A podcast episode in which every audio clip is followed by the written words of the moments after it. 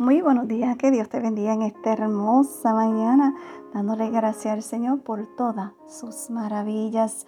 Amén.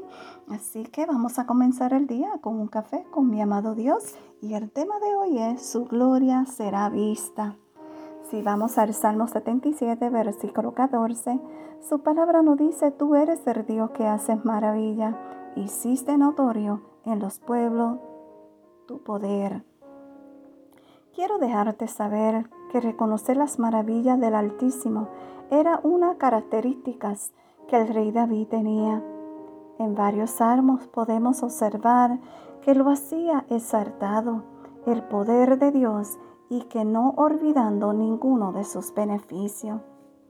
Como David reconozcamos diariamente la pureza del Señor, seamos en ello constante, diligente y veremos su gloria. Amén. Que Dios te guarde y que tengas un lindo día lleno del amor y de la paz del Señor. Shalom.